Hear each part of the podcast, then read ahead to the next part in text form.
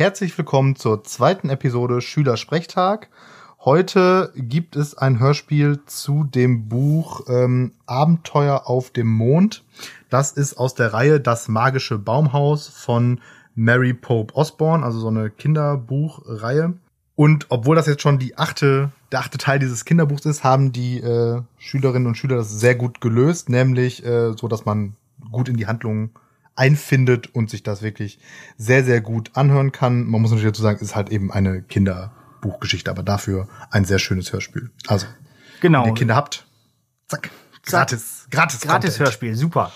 Äh, kann man äh, wirklich sehr schön hören. Es ist äh, schön in Szene gesetzt, so äh, dafür, dass, dass es äh, Kinder, für Kinderohren gut ist und äh, auch schöne Geräuscheffekte. Also es geht ja um dieses Baumhaus, was in alle möglichen Zeitzonen und äh, Orte auf der Welt reisen kann und die dann da immer irgendwelche Items finden müssen. So, das ist so die Rahmenhandlung dieser Buchreihe.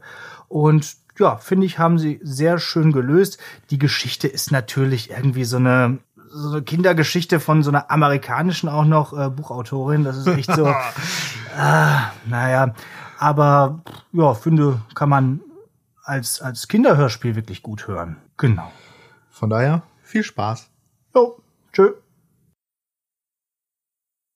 Ihr hört das Hörspiel Das magische Baumhaus, Abenteuer auf dem Mond von Mary Pope Osborne, gesprochen von Mara Brockmann, Lea Gesterkamp und Dominik Hausschulz. Wie alles anfing. Eines schönen Sommertages tauchte im Wald von Pepperhill im amerikanischen Bundesstaat Pennsylvania ein Baumhaus auf.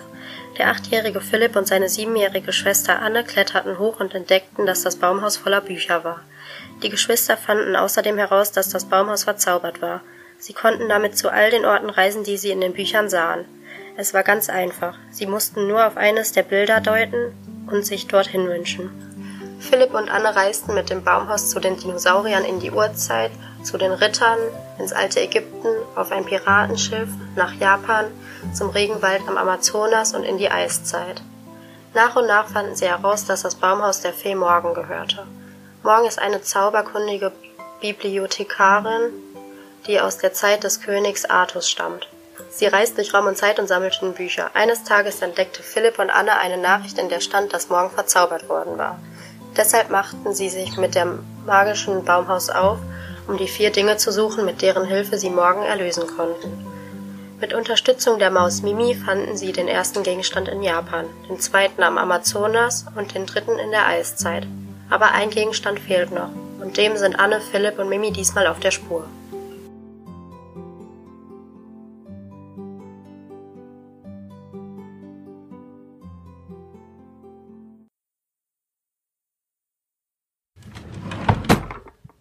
Philipp, wach auf und zieh dich an.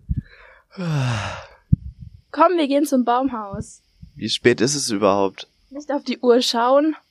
Oh Mann, es ist Mitternacht und stockdunkel. Stimmt gar nicht. Sieh doch, wie hell der Mond ist.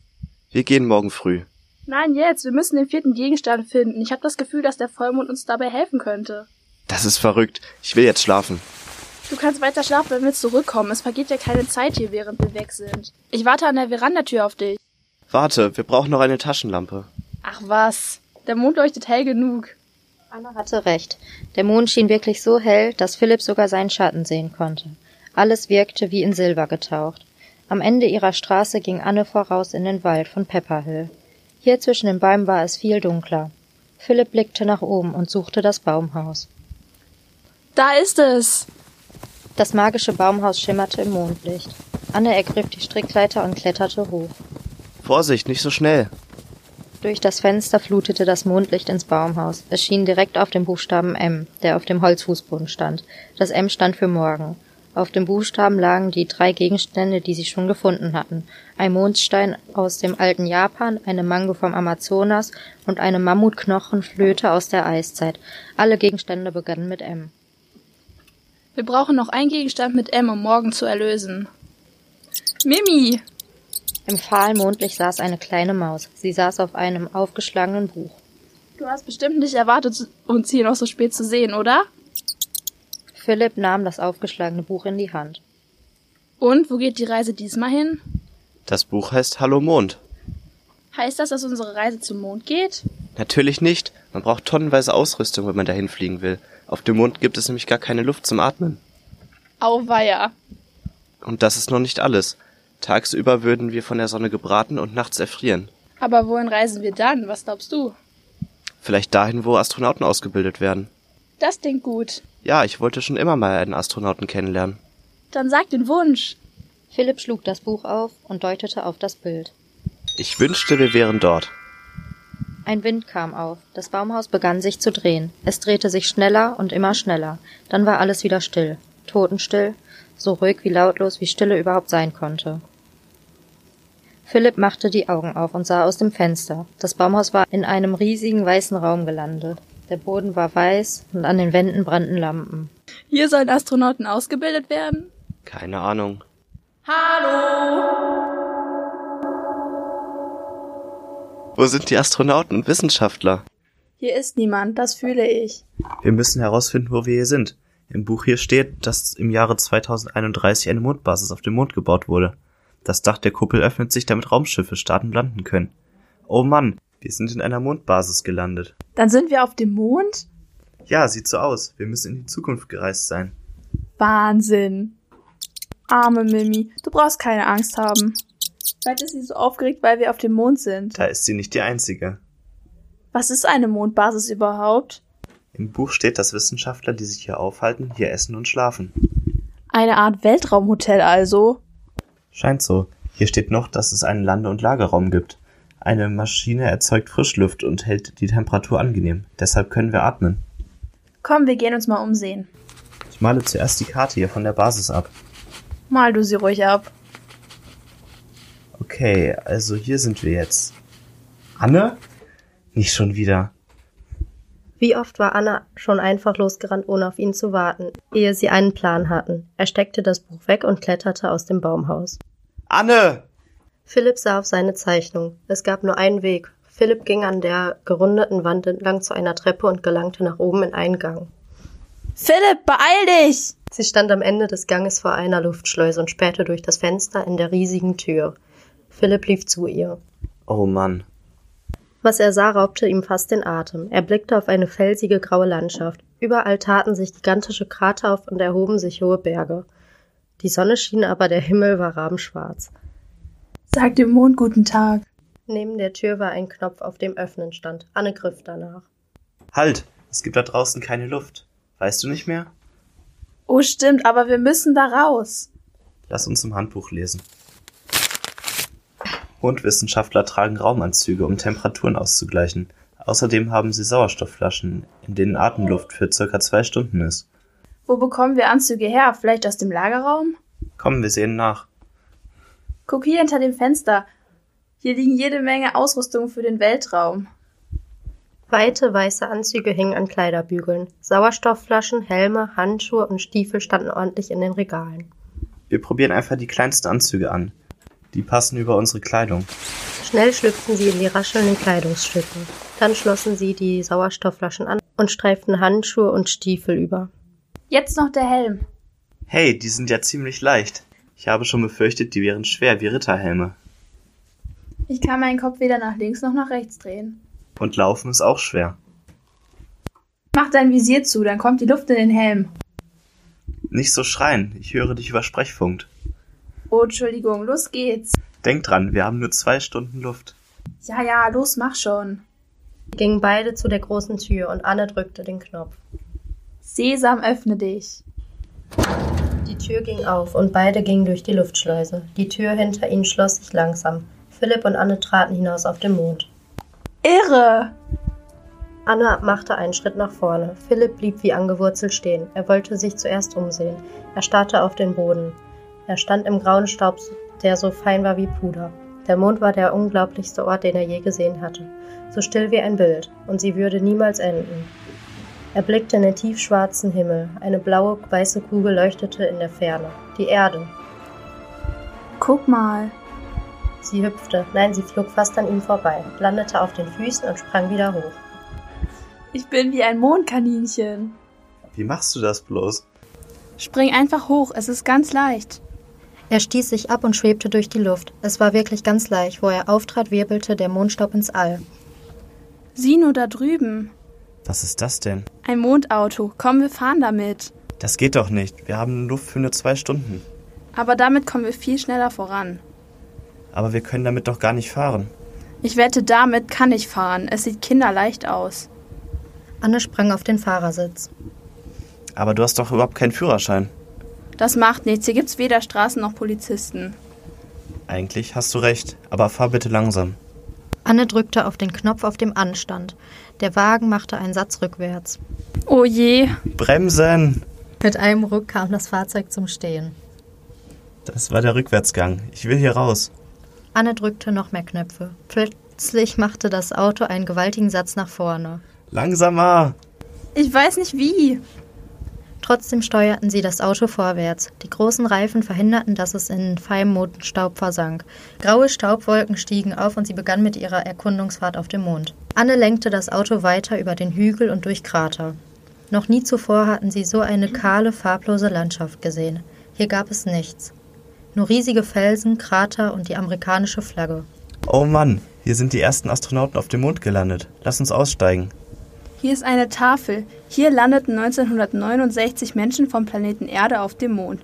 Wir kamen in Frieden für die gesamte Menschheit. Das ist eine gute Nachricht. Aber ich wünschte, wir hätten eine Uhr. So wissen wir nicht, wann der Sauerstoff knapp ist. Ja, ja. Irre, da ist ein Mondmann. Was?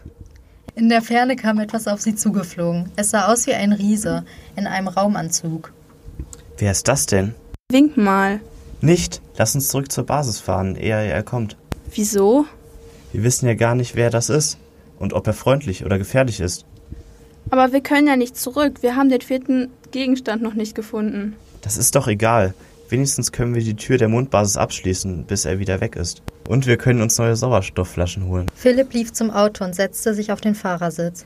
Anne winkte der Gestalt in der Ferne noch einmal zu. Dann kletterte sie auch auf den Wagen. Dieses Mal fuhr Philipp. Er wendete das Auto und fuhr Richtung Mondbasis. Er steuerte um Krater und Felsen herum. Mehrmals wären sie beinahe umgekippt. Vorsicht! Philipp trat auf die Bremse. Das Auto blieb abrupt stehen.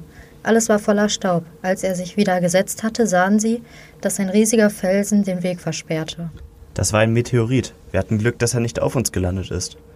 Er ist eindeutig zu groß, als dass unser letzter Gegenstand mit M sein könnte. Sie kletterten aus dem Wagen. Der Meteorit war doppelt so groß wie sie. Wir müssen irgendwie über den Brocken springen. Das geht doch gar nicht. Der ist viel zu groß. Ich probier's trotzdem mal. Warte, lass uns erst. Anne nahm schon Anlauf. Eins, zwei, drei, los! Sie machte zwei riesen Schritte, sprang ab und flog durch die Luft. Sie verschwand hinter dem Meteoriten. Anne! Oh Mann. Er nahm Anlauf und sprang hinterher. Er landete mit dem Gesicht nach unten im Staub. Anne, bist du auch hier? Ich bin hingefallen. Kannst du mir helfen? Ich bin auch hingefallen. Jetzt sitzen wir echt in der Tinte. Kannst du etwas sehen? Nur den Himmel. Ich mache mir Sorgen wegen unserer Sauerstoffvorräte. Philipp? Wo ist denn der Mondmann überhaupt? Philipp! Was denn? Er ist hier. Was? Der Mondmann. Er steht direkt vor mir. Philipp blieb fast das Herz stehen. Dann hörte er Anne zu dem Mondmann sprechen. Hallo, wir kommen in friedlicher Absicht. Danke. Jetzt muss ich meinem Bruder aufhelfen. Anne zog ihn hoch. Danke. Der Mondmann stand nur wenige Meter entfernt. Sein Gesicht war hinter einem Metallvisier nicht zu erkennen. Er sah aus wie ein Astronaut, ein wahnsinnig großer Astronaut, mit einem riesigen Kasten auf dem Rücken, so groß wie ein Kühlschrank. Hey, das ist ja ein Düsentriebwerk. Es ist wie ein Raketenantrieb, oder? Ich glaube, er kann uns nicht hören. Er ist ja nicht an unseren Sprechfunk angeschlossen. Wir sollten ihm eine Nachricht schreiben. Philipp schrieb, wir heißen Anne und Philipp und kommen aus Amerika. Und Sie? Der Mondmann sah auf die Nachricht. Dann schrieb er ganz bedächtig etwas und gab das Notizbuch zurück. Sterne. Er hat Sterne gemalt. Vielleicht von der Milchstraße? Milchstraßenkarte. Das beginnt mit M. Das muss der vierte Gegenstand sein. Komm, wir fragen ihn. Wir werden es nie erfahren. Er ist weg. Da hinten fliegt er. Danke, Mondmann. Wer war das? Und was hat das zu bedeuten? Lass uns einfach ausprobieren, ob der Gegenstand funktioniert. Ja, wir sollten schnell zurück wegen dem Sauerstoff. Ich kann schon nicht mehr so gut atmen. Geh langsam. Endlich erreichten sie die Basis. Sie öffneten die Luftschleuse. Philipp riss sich den Helm vom Kopf. Ah, Luft. Lass uns endlich diese Anzüge ausziehen. Gute Idee. Hier fühlt man sich schon wieder ganz schwer. Uff, warte, ich helfe dir. Beeil dich, Mimi wartet auf uns. Rannten zurück zum Baumhaus. Sie waren erleichtert. Bald würden sie zu Hause sein. Wir sind wieder da, Mimi. Wir haben sie vermisst. Stell dir vor, wir haben einen Mondmann getroffen. Tut mir leid, Mimi. Du musst Platz machen für den vierten Gegenstand. Anne hob die Maus hoch und Philipp legte die Karte auf das M zu den anderen Gegenständen. Gib mir das Pennsylvania-Buch. Es bringt uns nach Hause. Es funktioniert nicht, das Buch ist nicht da. Dann ist die Karte hier nicht der richtige Gegenstand. Ich habe eine gute Idee. Ich verbinde die Sterne auf der Karte. Zeig mal. Hm, sieht aus wie eine Maus. Vielleicht das Sternbild Maus. Oh Mann, Philipp, ich glaube, ich weiß es. Es ist eine Maus. Sie waren Mimi? Ja, Echt? Dann waren sie die ganze Reise über bei uns? Ja. Warum mussten wir überhaupt die letzte Reise machen, wo sie doch immer bei uns waren? Um den Zauber zu brechen, mussten wir auf dem Mond sein. Aber sobald wir hier waren, hättet ihr mich erlösen können. Ich habe mit allen gesprochen, die euch geholfen haben. Auch auf den anderen Reisen. Aber wie konnten die sie verstehen, wo sie doch eine Maus waren?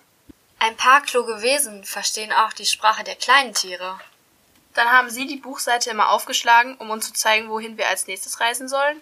Genau. Wer hat Sie überhaupt in eine Maus verwandelt? Ein gewisser Zauberer, der mir immer wieder Streiche spielt. Sein Name ist Merlin. Der größte Magier aller Zeiten? So gra- großartig ist er auch gar nicht. Er weiß ja nicht einmal, dass ich zwei kleine Freunde habe, die mir helfen. Meinen Sie uns? Ja, und ich danke euch von ganzem Herzen. Das haben wir wirklich gern getan. Morgen reichte Anna das Pennsylvania-Buch. Bereit für die Heimreise? Ja, Anne deutete auf das Bild vom Wald von Pepperhill. ich wünschte, ich wäre dort. Das Baumhaus begann sich zu drehen. Es drehte sich immer schneller und immer schneller. Dann war alles still. Totenstill, aber nur für einen Augenblick. Der mitternächtliche Wald erwachte zum Leben. Eine Brise raschelte in den Blättern. Eine Eule rief. Die Geräusche waren zwar leise, aber sehr lebendig. Philipp öffnete die Augen und rückte seine Brille zurecht. Die Kinder kletterten aus dem Baumhaus. Wind kam auf. Der Baum begann zu zittern. Ein lautes Geheul erfüllte die Luft. Philipp kniff die Augen zusammen und hielt sich die Ohren zu. Philipp machte die Augen auf. Die Leiter war weg. Er sah hinaus ins Blätterdach, wo vorhin noch das Baumhaus war. Fiel jetzt das glänzende Mondlicht auf die Zweige. Sollen wir gehen? Ja, Der Mond sieht jetzt wieder so weit weg aus. stimmt, das ist er ja auch. Ob der Mondmann ganz allein da oben ist? Wieso? Wer ist er überhaupt? Wahrscheinlich ein Wissenschaftler oder ein Astronaut von der Erde. Das glaube ich nicht. Er ist bestimmt ein Außerirdischer aus einer anderen Galaxie. Woher willst du das wissen? Wir waren immerhin in der Zukunft. Oh Mann. Bevor Philipp die Tür zumachte, warf er noch einen Blick auf den Mond. Ob Anne wohl recht hat? Kann es wirklich sein, dass der Mondmann aus einer anderen Galaxie war?